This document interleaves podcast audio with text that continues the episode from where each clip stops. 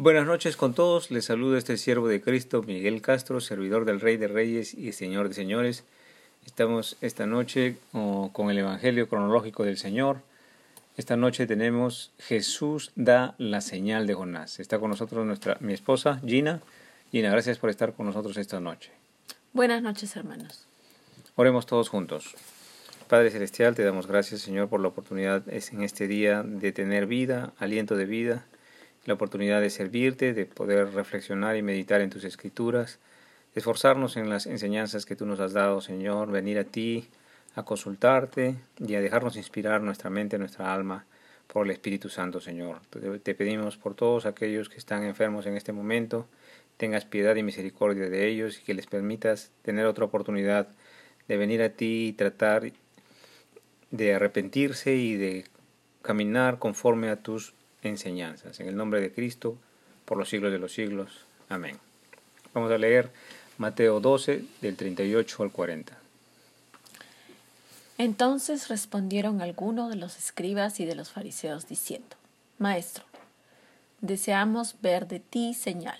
Él respondió y les dijo, La generación mala y adúltera demanda señal, pero señal no le será dada, sino la señal del profeta Jonás porque como estuvo Jonás en el vientre del gran pez tres días y tres noches, así estará el Hijo del Hombre en el corazón de la tierra, tres días y tres noches.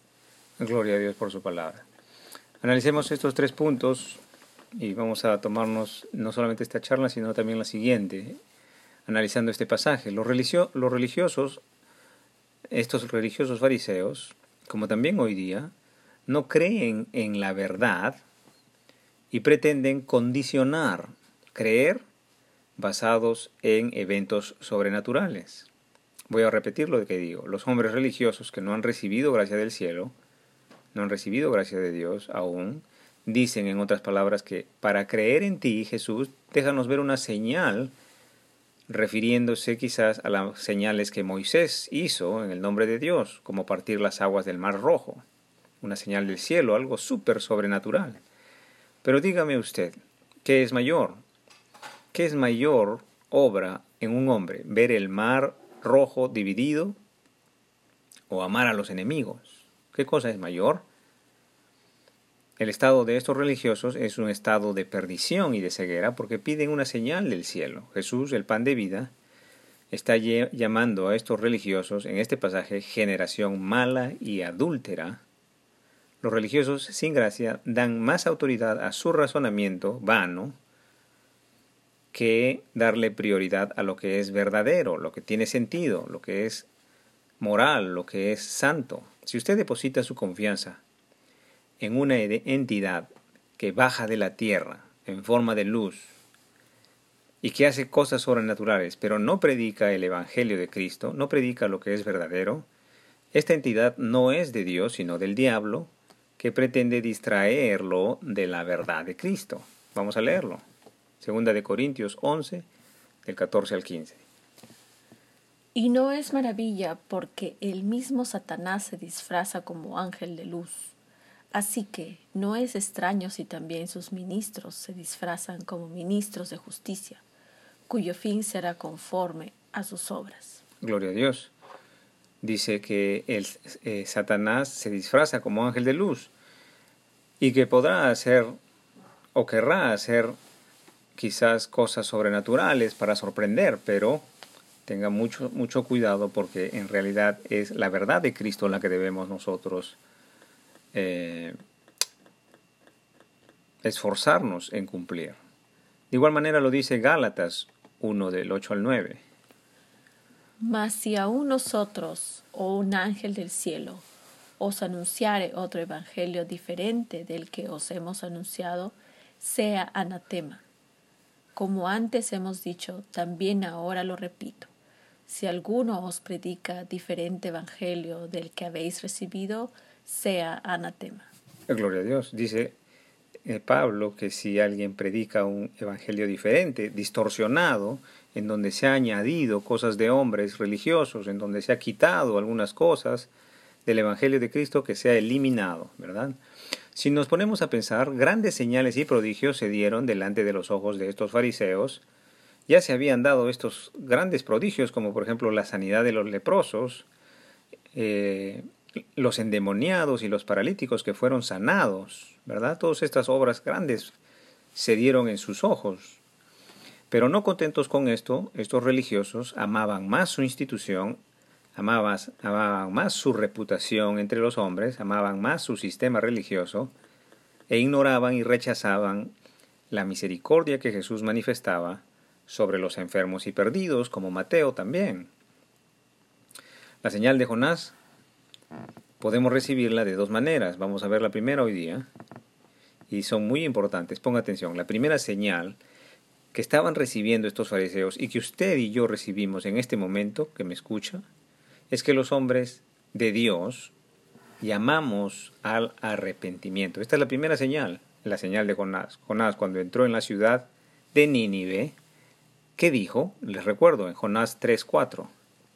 Y comenzó Jonás a entrar por la ciudad camino de un día y predicaba diciendo, De aquí a cuarenta días Nínive será destruida. Gloria a Dios. De aquí a cuarenta días Nínive será destruida. ¿Cuál, ¿Cuál entonces es la señal que recibieron los ninivitas? ¿Recibieron los ninivitas milagros de sanación en este entonces? ¿Recibieron los ninivitas el océano dividido? No. La señal que recibieron los ninivitas fue inminente destrucción de la boca de Jonás. La misma señal que Noé predicaba antes de entrar al arca del diluvio.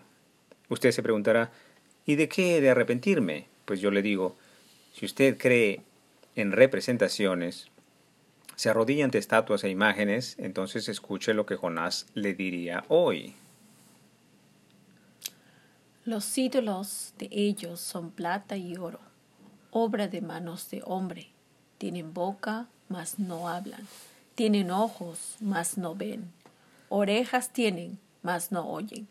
Tienen narices, mas no huelen. Manos tienen, mas no palpan. Tienen pies, mas no andan.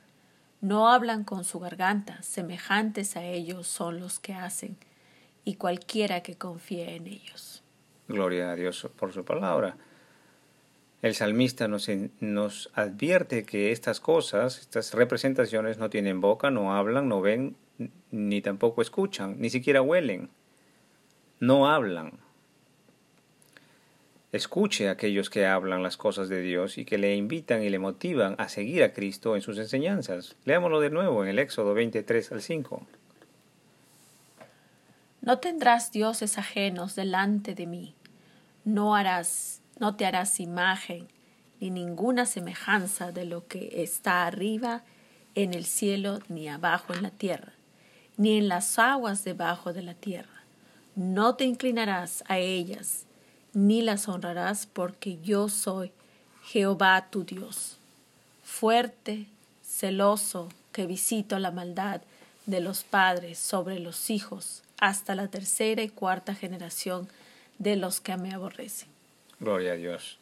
El Señor nos enseña a no hacernos imagen ni semejanza de nada, absolutamente nada, ni tampoco inclinarnos a cosas que no enseña Dios. Por eso hemos de inclinarnos al arrepentimiento, inclinarnos al perdón, 70 veces 7, al amor a los enemigos y todas las cosas que Cristo nos enseñó. Ponga atención porque yo anuncio también destrucción para aquellos que desobedecen la palabra de Dios y les convoco al arrepentimiento. Hay hombres por ahí que enseñan a elevar oraciones a otros nombres que toman como santos.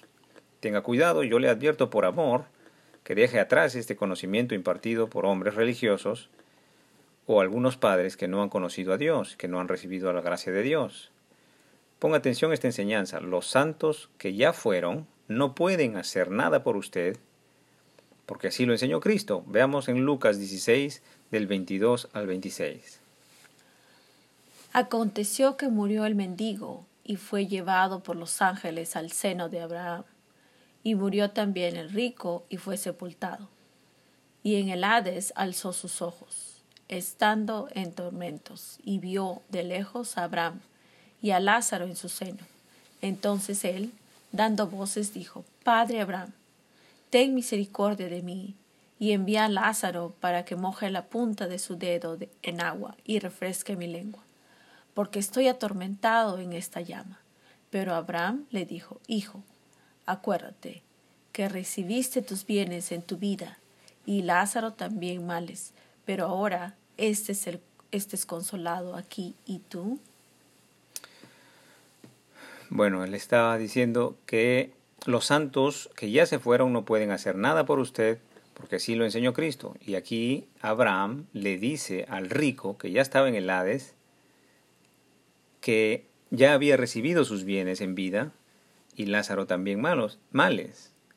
Pero veamos la parte en que Jesús nos enseña que los santos que ya se fueron, en este caso el santo Abraham, ya no puede hacer nada por los que aún caminan en este mundo.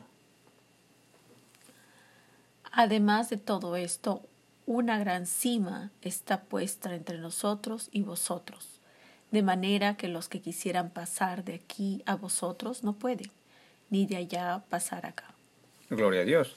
Abraham está diciendo, y Jesús está enseñando, que Abraham no puede atravesar desde, donde está el rico hasta donde está Lázaro. Son, hay, hay una cima, hay una gran cima, dice Abraham, entre ellos y el rico que está en el Hades. No se puede pasar ni de un lado para el otro, no se puede hacer nada por aquellos. Ahora, escuchen cómo este rico, que está en el Hades, pide a este santo, que ya se fue, al santo Abraham, que vaya al mundo de los que aún caminan en este mundo para que escuchen y se arrepientan. ¿Verdad? Veamos. Lucas 16 del 27 al 31. Entonces le dijo, te ruego, pues, Padre, que le envíes a la casa de mi Padre, porque tengo cinco hermanos, para que les testifique, a fin de que no vengan ellos también a este lugar de tormento. Y Abraham le dijo, A Moisés y a los profetas tienen, óiganlos. Él entonces dijo, No, Padre Abraham, pero si alguno fuera de ellos de entre los muertos, se arrepentirán.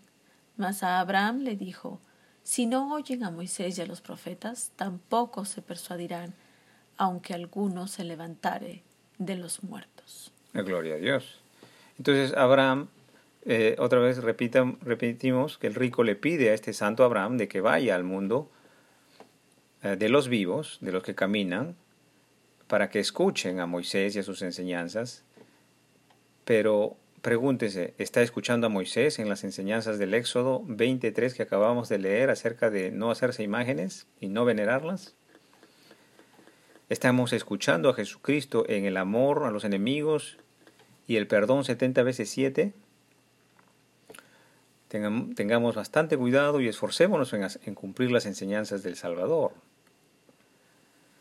Arrepiéntase de hacer oraciones a santos que ya fueron, porque ellos no pueden hacer nada por usted. Más bien Abraham les direcciona, les apunta, tal como este siervo de Jesús, a las sagradas escrituras y al Hijo de Dios, Jesús de Nazaret, y a ningún otro, a ninguna otra. Aleluya.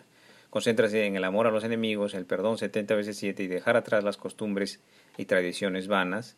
No se enfoque en nombres que no le pueden ayudar. El Señor enseña que vendrán maestros vestidos de ovejas pero que son lobos que desean arrebatar la salvación de los elegidos del Señor. Bendito sea el carpintero de Galilea, Jesús de Nazaret. Hasta aquí hemos llegado. Muchas gracias por su atención. Que el Señor os acompañe en vuestro angosto caminar. En el nombre del Padre, del Hijo, Jesucristo y del Espíritu Santo. Amén.